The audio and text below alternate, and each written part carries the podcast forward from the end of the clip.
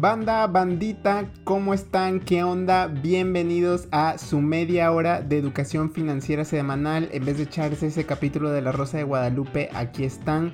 Y ya se lo saben, aquí es el podcast en el que hablamos de finanzas, pero sin todo el rollo.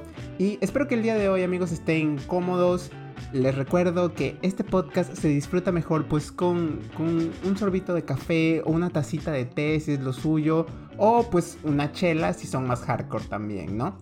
Y si se dieron cuenta, eh, para esta semana, amigos, saqué el intro, la musiquita que tenemos siempre todos los capítulos, porque, no sé, me puse a pensar, de seguro escuchar el mismo intro todas las semanas se vuelve un poco repetitivo, de seguro por eso Netflix también te da la opción de saltarte los intros de sus series, así que vamos a hacerle caso a Netflix, vamos a hacerle caso a todos los que se, se saltan los intros siempre y vamos a hacerlo también. Espero que disfruten este nuevo formato. Si tienen algún feedback ya saben cómo encontrarnos, pero pues vamos a hacer la prueba por ahora. Además de que estoy consciente de que me extiendo mucho en las introducciones, así que eh, vamos a ver qué, qué pasa aquí. Pero bueno amigos, si leyeron el título de este episodio, si le dieron clic, ya saben más o menos por dónde va la historia. Y déjenme contarles cómo fue que llegué a este episodio. Y es que amigos, en verdad, si, si cada episodio del podcast fuera un hijo para mí, les digo que el parto de esta semana fue muy duro. Llegué a un punto en el que tenía tres temas de los que de verdad quería hablar y en serio no tenía idea de cuál de todos escoger porque quería hablar de los tres al mismo tiempo y pues no hay tiempo para eso. Pero bueno, aquí estamos y pues como puedes ver en el capítulo, ahora sí nos vamos a meter al mundo de todo esto del crowdfunding de préstamos o también llamado crowdlending. Y en este episodio nos vamos a ir en un viaje, en una aventura amigos, en la que nos vamos a poner a hablar, a descubrir qué es el crowdlending, todas sus bondades, sus bondades más bondadosas. Y luego nos vamos a meter en la parte fea de este mundillo y finalmente Vamos a hablar de estas dos plataformas que ves en el título, Yo Te Presto y Afluenta. Eh, y, pues voy a dar mi, opinión acerca de, todo esto. Ahora, ¿por qué escogí específicamente Yo Te, Yo Te Presto y Afluenta? Pues porque creo que eh, ambas plataformas representan dos lados del crowdfunding. Son como los dos lados de la moneda del crowdfunding. Spoiler alert, de nuevo. Eh, yo te presto es considerada como una de las mejores plataformas en, este crowdlending. Ya vamos a ver por qué. O bueno, no de las mejores, pero digamos que de las con, las mejores, con los mejores comentarios, con todo eso. Afluenta, por su parte, es considerada, pues no tiene muchos comentarios, no, no hay forma bonita de ponerlo. Eh, por diversos motivos, de nuevo, ya van a ver eh, por qué más adelante. Y de ahí en adelante, pues también vamos a hablar mucho, ya no solo de estas dos plataformas, sino en general de todo el mundo del crowdlending, porque muchas cosas aplican para todos. Así que si ustedes invierten en Dupla o en Prestadero, que son las otras dos plataformas muy populares en México, se van a querer quedar para escuchar esto. Y para nuestros amigos de otros países, nuestros amigos de otros países de habla hispana, muy probablemente en su país tienen alguna versión de esto de crowdlending Así que esto también les puede interesar para que pues tomen ahí nota y que, no los chamaqueen pues. Pero bueno, antes de empezar amigos, les recuerdo que estas son dos de las fintechs más populares en el vasto mundo del Internet, así que mi opinión no es la única allá afuera y los invito a que investiguen un poco más y que se nutran, que absorban todo el conocimiento y todas las, las opiniones que hay allá afuera sean como esponjas, amigos. Absorban, absorban, absorban. bueno, y aviso antes de empezar. Esto no sería finanzas y chelas sin recordarles que al final del día hagan su propia investigación antes de invertir su dinero o de no invertir su dinero porque ustedes son los últimos responsables de todo esto. Este podcast está diseñado como el primer paso en su investigación, de hecho. Por último, les recuerdo que si nos quieren contactar personalmente en persona o si quieren este contenido pero de una manera visualmente más chida o si quieren ver memes también, la mejor forma de hacerlo es a través de Instagram arroba finanzas y chelas, convenientemente llamado igual que el podcast. Así que échense una vuelta y díganme hola. Si no les respondo porque ahí vi que tengo un par de mensajes que no respondí en muchísimo tiempo. Perdón amigos, pero créanme, siempre eventualmente les voy a responder, de eso no tengan duda.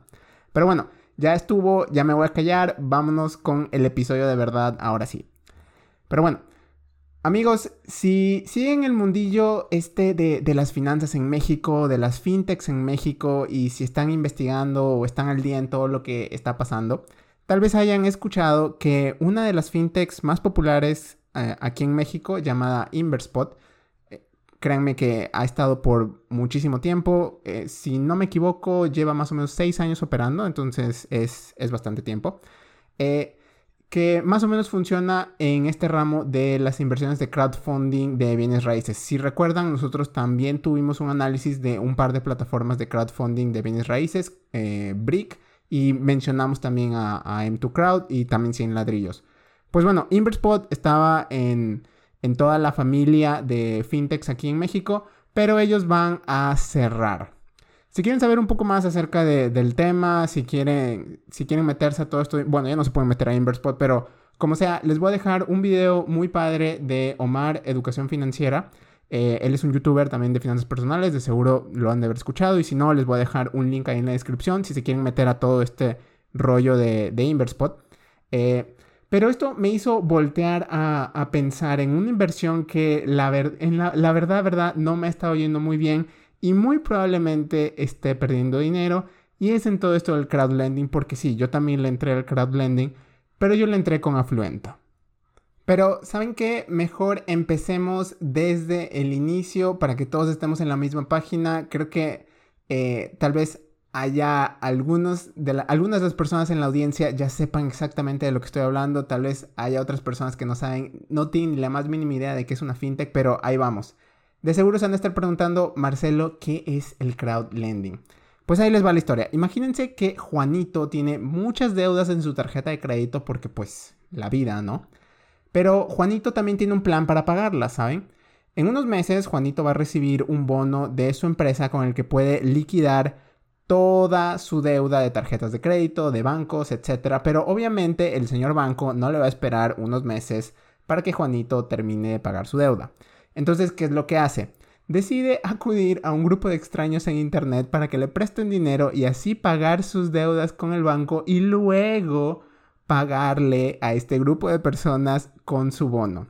Las plataformas de crowdlending, imagínense que son el intermediario que hacen todo esto posible, que hacen posible que Juanito pida dinero y que muchas personas anónimas en internet o personas en internet como tú, como yo, como quien sea, le presten dinero a Juanito para que después Juanito les devuelva el dinero. Eh, pues más o menos es eso amigos. Funciona muy parecido a un banco, pero recuerden que no son bancos y si participan en estas plataformas no son bancos, no tienen la capacidad de ser un banco. Eh, lo repito mucho porque hay mucha gente piensa que por participar en Yo Te Presto o en Afluenta o en Crowdlending ya eres un banco, pero no, no lo eres. Así que para empezar con este episodio y para empezar con el pie derecho, quería hablar de las bondades de las inversiones en estas fintechs de crowdlending. Y pues la primera bondad que se me vino a la cabeza debe ser algo que ustedes también han escuchado bastante, que son las tasas de retornos por los cielos. En verdad amigos, es difícil resistirse a la tentación de tasas de retorno que casi duplican a la mayoría de cualquier otra cosa que haya allá afuera en el mercado. En su momento, estas plataformas llegaron a promocionar en promedio un 20% de retorno anual. Obviamente, algunas plataformas promocionaban un poco más, otras decían que, un poco menos, etcétera, pero alrededor del 20% anual. Y para que lo pongan esto en perspectiva, la, una inversión comparable a esto sería, por ejemplo, en Cubo Financiero, que actualmente da el 10%. Obviamente en su tiempo Cubo también daba un poco más. Eh, en sus buenos momentos Cubo daba un 15%, pero aún así el 20% amigos, créanme que es algo, está, está loquísimo. Este, también les recuerdo que en 2020, uno de los mejores años de la bolsa de valores, la bolsa de valores solamente dio un 15%. Entonces un 20% está, está loco. Actualmente eso también es lo que promocionan estas, estas páginas de crowdlending o varias de ellas. una tasa de alrededor del 20% y como les dije, está cañón y pues creo que esto está casi que a la vanguardia de su marketing. Es lo que te avientan a la cara cuando vas a preguntar, hey, ¿qué onda con Afluenta? Viene un güey y te avienta eh, 20% de retorno anual en la cara. Pero bueno, esa es una de, las bondades. La segunda es que tienes liquidez mensual. Y al tratarse de préstamos que son cobrados mensualmente, pues obviamente tu dinero también genera retornos mensuales. Que si en, en, teoría puedes retirarlos cuando quieras, eh, esto hace que sientas y veas cómo tu dinero en verdad está trabajando para ti, te está generando un, retorno pues periódico. Y créanme amigos en inversiones, esto es como el santo grial. Un tipo de inversión que te deje efectivo periódicamente, a diferencia de que, por ejemplo, cuando la vendas o, cuando la cobres o algo así, créanme que, es, está, está increíble. Lo, único otro que se me ocurre en este momento puede ser un activo de bien, un, un bien inmueble. Eso también te puede estar dejando rentas todos los meses, pero no manches, ¿quién tiene el dinero para estar comprando casas como estuvieran prestando dinero en Afluenta, no? Pero bueno, esa es la segunda bondad. La tercera es la diversificación y automatización. Y como buen flojo que soy amigos, esas dos palabras son hermosas en mis oídos porque para mí se traducen en no voy a hacer nada. La gran mayoría de estas plataformas tienen un sistema de inversión en el que tú simplemente decides ciertas reglas, ciertos parámetros y lo dejas correr solito, él va a hacer todo lo demás para ti. Es más, incluso puedes jugar con el porcentaje de reinversión e ir sacando tu dinero de a poco. Eh, puedes hacer muchísimas cosas con, esto.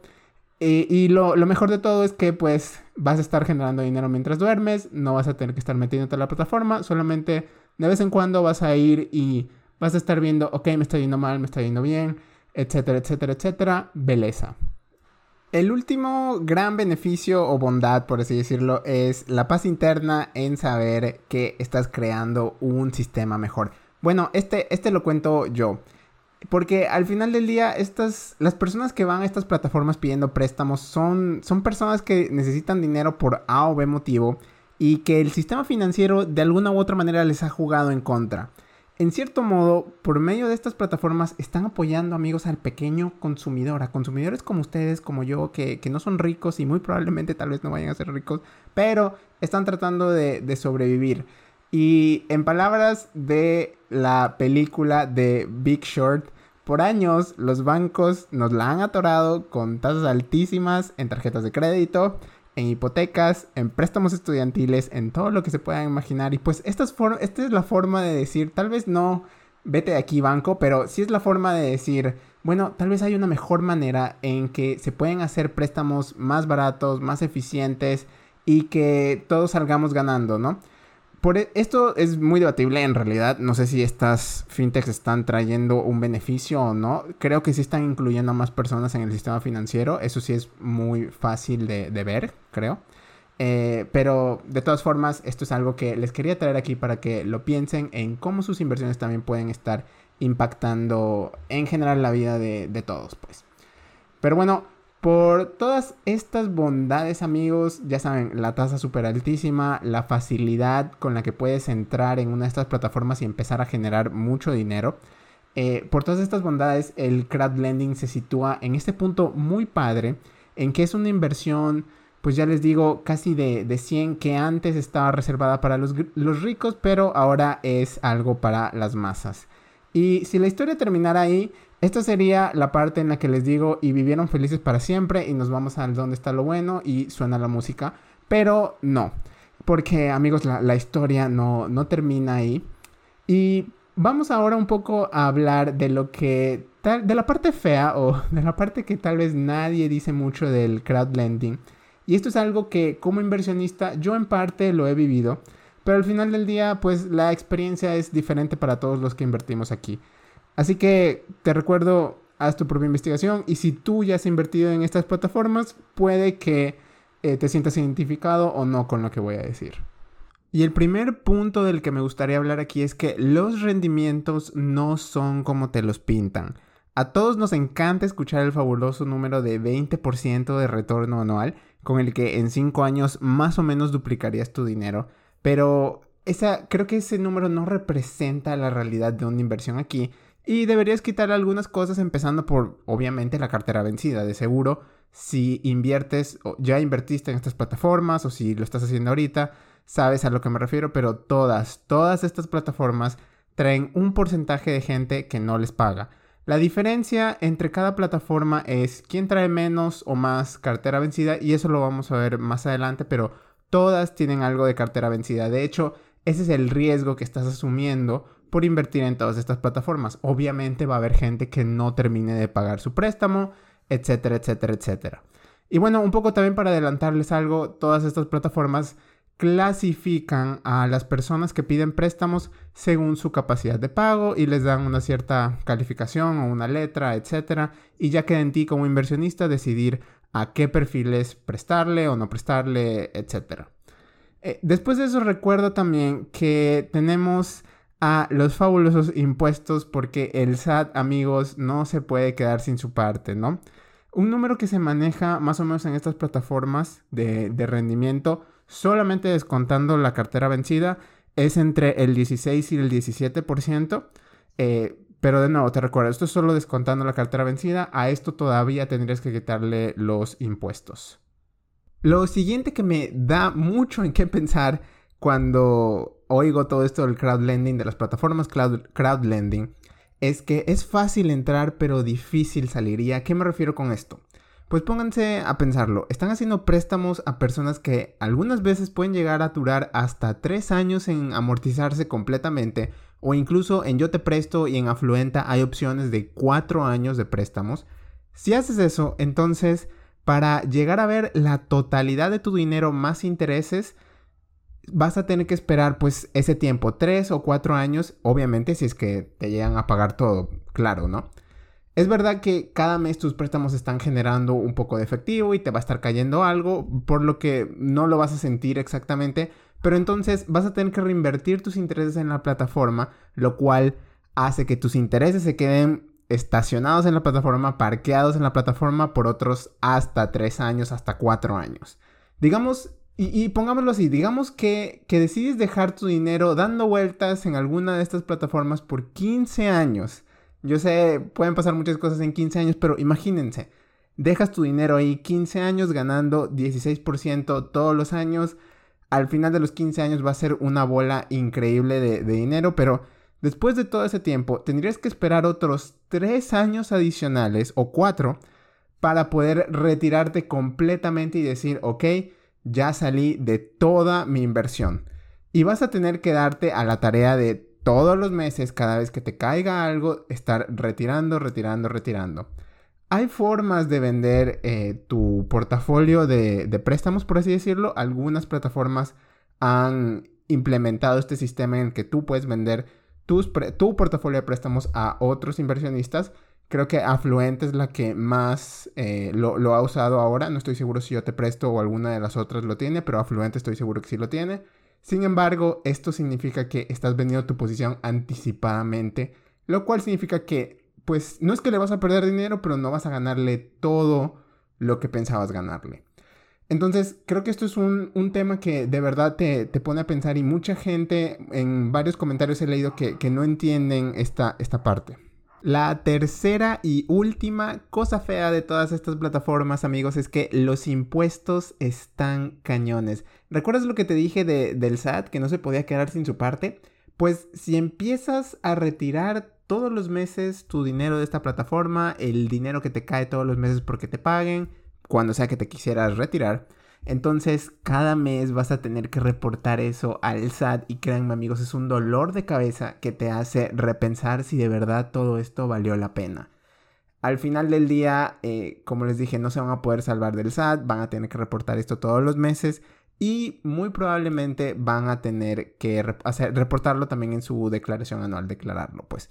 El problema es que como todo esto del crowdlending en México sigue siendo algo relativamente nuevo, todavía no hay una forma fácil, por así decirlo, de reportar tus ingresos por medio de, préstamos a, personas o a, terceros. De hecho, varias de estas plataformas todavía siguen su proceso de acreditación con la CNBB, con la nueva ley FinTech que ya hemos mencionado aquí. Pero ese es el problema, no hay una manera muy fácil de hacerlo. He oído mucha gente que sí ha tenido que recurrir a un contador por esto.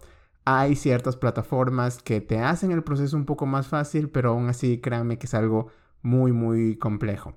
Allá afuera he escuchado que mucha gente se, se aprovecha de, por así decirlo, este, no sé si llamarlo beneficio, pero el punto es que si recibes menos de 20 mil pesos de interés en general entre todas tus inversiones, no necesitas reportarlo al SAT.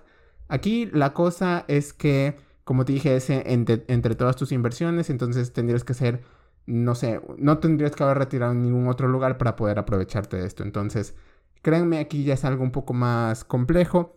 Y como les dije, los impuestos ya no están tan fáciles. Entonces sí amigos, todas esas son las cositas que hacen que, que, tal vez la inversión en el crowdlending ya no sea tan chida como la viste en, en, YouTube o en Instagram o donde sea, porque si algo debo admitir de todas estas plataformas es que tienen un, un sistema de, de marketing, manejan su marketing de una manera muy muy padre. Allá afuera hay muchísimos videos, todos, todas las personas que hablamos de finanzas personales hemos hablado de alguna de estas plataformas o de todas. Parece que allá afuera todos están invirtiendo en esto, pero como les dije, no todo lo que brilla es oro y eh, tienen, tienen sus cositas. Por ahora, si te soy sincero, yo ya entré en modo desinvertir en mi inversión de crowdlending, que por ahora es en, en Afluenta. Tengo una lista de 25 motivos por los cuales es invertir, pero ¿saben qué? Como ya llegamos al tema de las plataformas específicas, ¿por qué no, por qué no hablamos ya de Yo Te Presto y de Afluenta? Pues bueno, amigos, como les dije, estas dos plataformas creo que representan los dos lados de la moneda en lo que tiene que ver con, con crowdlending, específicamente en la cuestión de cartera vencida, o sea, la gente que no te va a pagar. Por un lado tenemos a Yo Te Presto, cuya cartera vencida creo que es la más pequeña de entre todas las, las plataformas. La última vez que lo revisé eh, estaba alrededor del 4%, aunque esto muy probablemente va a cambiar y si nos estás escuchando desde el futuro, ya lo sabes, este 4% no va a ser lo mismo. Por el otro lado está Afluenta, en el otro lado del ring está Afluenta, cuya cartera vencida, amigos, al día de hoy en sus estadísticas, el total de la cartera vencida de afluente está en alrededor del 20%. Y tienes gente como yo, como aquí tu, tu compa, que, cuya cartera vencida, la cartera vencida de mis préstamos está en cerca del 25%. Estos son mis 25 grandes motivos para empezar a desinvertir en Afluenta. Pero a ver amigos, la cartera vencida es donde las cosas se ponen más complicadas y creo que también sería injusto solamente decir, ah, mi inversión me fue mal, a mí personalmente, yo Marcelo, me fue mal en Afluenta por culpa de Afluenta. Aquí creo que ya es una combinación de muchos factores. Obviamente, eh, pues Afluenta como Afluenta, entre todas las plataformas de crowdlending, tiene una cartera eh, vencida muy elevada. Pero al mismo tiempo Puede ser por suerte o puede ser por un factor de que simplemente yo no sabía cómo invertir de la manera correcta en esta plataforma, que empecé a perder dinero y por ende tengo esa cartera vencida que es más alta que la de Afluenta. La verdad es que si lo viéramos como en, una distribución normal, yo estoy al lado izquierdo de las personas que les fue mal, por así decirlo. Pero, pero bueno, como les dije, no sería justo eh, simplemente culpar a la plataforma porque a mí me fue mal. Eh, y también, para serles sincero, a pesar de que tengo toda esa cartera vencida, creo que al final del día voy a terminar tablas con mi dinero, voy a sacar exactamente lo que metí. Y aunque esto suene que no es tan malo, teniendo en cuenta que ya llevo ahí un poco más de un año, sí se empieza a ver feo porque pues también tienes que considerar el costo de oportunidad de lo que sea que metí. Ese dinero, en vez de invertirlo, invertirlo en Afluenta que me regresó exactamente lo mismo, lo pude haber dejado en alguna otra inversión que me hubiera generado muchísimo más rendimiento, como por ejemplo Bitcoin. Y pues ahorita tendría el doble de mis ganancias en Bitcoin. O pues bueno, ustedes, ustedes ya saben todo eso. Eh, como les dije, eh, creo que aquí es una combinación de varios factores. Y de hecho encontré un video muy interesante de My Primer Millón en YouTube. Así lo puedes buscar si lo quieres. Si no, eh, el link va a estar en la descripción. Y la parte padre de, este análisis que hizo My Primer Millón es que encontraron una forma de invertir, pues jugando con todos estos parámetros de que para qué tipo de, riesgos estás invirtiendo, en qué, en qué plazos de tiempo, para qué fines, en qué estados, etcétera, etcétera. Y llegaron a una manera en que en afluente, en la misma afluente en la que yo estoy invirtiendo, llegaron a tener un retorno del 30% con una cartera vencida del 7%. De hecho, ahí te muestra un análisis un poco estadístico de cómo fue que llegó a todos sus, números y sus conclusiones. Eh, si ustedes se animan a invertir en todas estas plataformas, les recomiendo que se echen este, este video. Vale la pena escuchar lo que tienen que decir y puede ser que más adelante les ayude a ustedes y no se lancen como yo lo hice sin saber nada y simplemente dándole a todo el que llegaba, ¿no? Porque al parecer creo que ya descubrí que esa no es la forma de hacerlo. Eh, y pues bueno, un poco regresando al tema de todo lo de las plataformas, eh, por lo que yo he visto, este tema de las carteras vencidas refleja mucho algo que pasa dentro de las plataformas. Todas hacen exactamente lo mismo. Todo, eh, yo te presto, afluenta, dupla, todas hacen algo muy parecido. Pero creo que en la parte en la que se diferencian es cuando hacen su análisis y sus filtros de las personas que están pidiendo préstamos. Obviamente lo que ellos quieren es que eh, la gran mayoría de las personas sí terminen pagando sus préstamos y están filtrando a las que ellos piensan que no. Así, esa es la chamba, ese es el valor que agregan todas estas plataformas. Ahora, al parecer yo te presto creo que ha hecho un mejor trabajo en todo esto, hace un análisis más minucioso, pero esto se refleja en que tienen muchos menos préstamos o, o tienen un número más limitado de préstamos porque están filtrando más gente.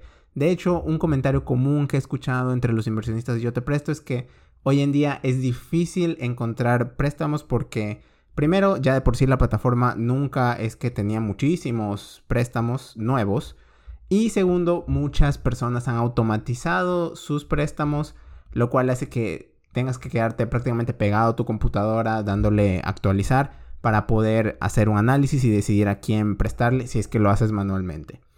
En otros aspectos, como les dije, creo que ambas plataformas son muy parecidas, de hecho, ambas tienen sistemas de inversión automáticos, por lo, por lo que entiendo y creo que ya lo mencioné. Tienen divisiones de préstamos pues por tipo, por tipo de persona, por geografía, nivel de riesgo, estado, etcétera, etcétera. Tal vez hay un par de grandes diferencias eh, entre, entre Yo Te Presto y Afluenta, como que eh, creo que Yo Te Presto tiene una interfaz un poco más amigable un poco más chida, pero si te soy sincero, ambas plataformas te comparten muchísima información, no solo de tu cartera, sino de todo el universo de Afluenta y yo te presto. Y eso es información pública, ahí está ahí afuera por si se quieren meter alguna de las plataformas. Todo esto es información que ellos tienen allá afuera para que tú cheques y hagas todos tus análisis antes de meterte. Por otro lado, creo que a, a todo esto de, los impuestos, otra diferencia muy grande es que Afluenta te ayuda un poco más con tus declaraciones. Creo que ya lo toqué anteriormente y si no lo digo ahora, pero Afluenta diseñó una sección específicamente nombrada Impuestos para inversionistas en el que te dan un desglose de todo de todas las cantidades que necesitas reportar al SAT cuando vas a declarar tus impuestos. Esto lo hace más fácil, pero no quiere decir que, lo vayas a poder hacer tú solo si es que nunca te has enfrentado al SAT solo o sola. Y algo que quería decir antes de irnos amigos, eh, y esto es algo que a mí también me estuvo incomodando desde que empecé a invertir con Afluenta en este caso, eh, es que ninguna de las plataformas de crowdlending invierte contigo. O sea, no tienen, no tienen ese skin in the game y creo que esto es una queja, observación, comentario, como lo quieran poner que es muy común entre todas las personas que invertimos aquí. Pero es que piénsenlo de esta manera. Es cierto que la chamba de la plataforma es filtrar a la gente, hacer el análisis, manejar los préstamos que se hacen, ponernos a todos en contacto, llegar a un acuerdo, hacer el cobro, repartir el dinero. eso es una chamba, estamos de acuerdo. Pero al final del día, si aquellas personas que pidieron préstamos no pagan, el que va a perder el 100% de su dinero es el inversionista yo te presto, Afluenta, ellos ya ganaron su dinero al cobrar comisiones a la gente que presta, o creo que no nos cobran comisiones a los inversionistas, pero de todas formas, en todo este sistema, en todas estas transacciones, no hay forma de que la plataforma pierda, pero sí hay mucho riesgo de que el inversionista pierda. O incluso que la persona que esté prestando, que esté pidiendo prestado, eh, pierda de alguna forma porque le están cobrando. Ustedes, ustedes me entienden. Tal vez al final del día estas plataformas sí se dedican, pues, se podría ver, se las podría ver como una plataforma más que se dedica a cobrar los préstamos, pero aún así eh, creo que aquí hay como un conflicto de intereses en el sentido de que ellos no tienen como un motivante muy fuerte para cobrar el préstamo. De hecho, puedes ver en las plataformas cuál ha sido el seguimiento que, yo te presto o Afluenta le da a aquellas personas que no pagan y generalmente llegan a, enviar mensajes como por favor paga, como este te damos la oportunidad de que mejores tu buro de crédito, etcétera, etcétera, etcétera. Entonces, como que mucha gente se incomoda en ese lado y dicen, bueno, ¿cuál es, ¿cuál es la motivación de estas plataformas de en verdad conseguir mi dinero y darme a mí resultados como inversionista? Eh, pues bueno, amigos, creo que esto es todo lo que tenía que decir de las plataformas. Al final del día, creo que esta decisión de si vale la pena o no invertir en Yo Te Presto, en Afluenta o en donde sea, la tienes que tomar considerando todas tus opciones. ¿A qué me refiero? Pues que las plataformas de crowdlending no son las únicas que están allá afuera y como ya lo vimos, más o menos estamos hablando de un 16-17% de retorno, lo cual no es tan difícil de lograr ya que lo pones en, perspectiva. La primera idea que se me viene a la cabeza ahorita es invertirlo, por ejemplo, en otras plataformas fintech de, de crowdfunding pero inmobiliario como Brick o M2 Crowd. De hecho, tuvimos un episodio acerca de Brick aquí en el podcast hace ya un tiempo. También está 100 ladrillos, que no se ve tan, como tan mala idea. Eh, pero creo que todas estas plataformas incluso te pueden ser un poco más prácticas en la cuestión de, los impuestos, etc. Ahora, alerta de opinión mía. ¿Vale la pena o no invertir en, en estas plataformas en 2021? Creo que sí, pero como todo depende depende de qué es lo que tú quieras, depende de qué es lo que estés buscando con tu dinero, todas estas, todos estos factores. No puedo dar una recomendación en general, ¿saben? Eh, lo que sí te recomendaría, o algunos puntos que yo te diría, ten en mente esto, es que si vas a entrarle a alguna de estas plataformas, creo que debe ser con una cantidad, con una cantidad que tú consideres que vale la pena.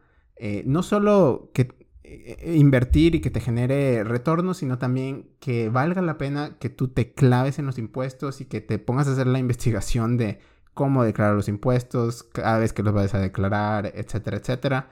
Y como, como llegar con una estrategia de, ok, creo que esto es lo que voy a hacer, creo que esto es, es todo lo que necesito saber, así es como voy a retirar mi dinero, así voy a entrar, así voy a salir, etcétera, etcétera. Yo sé que esto ya suena un poco más complejo, pero si de verdad quieres entrarle, creo que deberías ponerte a pensar en todo esto. Además de hacer tu investigación acerca de los impuestos, tal vez eh, todo lo que te dije aquí te dé un inicio, pero no es todo lo que debes saber. Por último, también te recomendaría que entres con una estrategia de cómo vas a manejar tu cartera vencida aquí en la plataforma, a qué tipo de personas les vas a prestar, con qué riesgos, a qué plazos, y tener muy en cuenta, como te dije, eh, la fecha exacta en la que ya vas a empezar a retirarte para que pues, todo te salga bien. Sí es cierto que ya esto implica como meterte un poco más, implica un trabajo, una investigación, etcétera. Pero como les dije, ya todo depende en las inversiones de para qué es lo que quiere, qué, es lo que quieres hacer con tu dinero, cuáles son tus objetivos y cuánto trabajo, entre comillas, estás dispuesto a, meterle a todo esto. Pero bueno amigos, ahí lo tienen. Esa fue mi opinión sobre todas estas plataformas. Creo que ahora ustedes ya pueden hacerse sus propias ideas, decidir por ustedes mismos qué es lo que les conviene o no, dependiendo de su, de su, eh, pues de sus propia, de su propia realidad. Eh, les voy a dejar ahí unos links en las descripciones, como ya les dije, algunos videos. Ahí pueden también ver las opiniones de algunos otros inversionistas acerca de estas plataformas. Lo único es que no se queden, porque no se queden con la opinión en general que en redes sociales yo he visto que es muy positiva, que es muy de, ah, sí, estas plataformas vienen a cambiar el mundo y nos van a hacer ricos, etc. Porque creo que eso no es verdad. Eh, y tampoco se queden aquí con el mensaje de que, ah, mi podcast de finanzas me dijo que él se estaba saliendo, entonces no vale la pena invertir aquí. Eh, dense, háganse de sus propias ideas. Pero bueno amigos, creo que ya nos pasamos un poco de lanza con el tiempo. Así que eh, esta semana el Dónde está lo bueno se va a quedar solamente en el Instagram, pero por si quieren saber, eh, es el libro de The Bitcoin Standard, uno de los libros más populares acerca de Bitcoin. Yo me lo estoy echando y si se lo quieren echar conmigo, ese es el club de, lectura de Finanzas y Chelas, porque estamos preparando algo un poco más choncho para el capítulo de Bitcoin, porque ese sí ya se viene. Entonces, eh, ahí va a estar en el Instagram, échense por ahí una, una pasada. Y eh, yo creo que eso es todo lo que tenía para esta semana. Gracias por quedarse hasta el final y yo los veo la siguiente en otro episodio. Chao.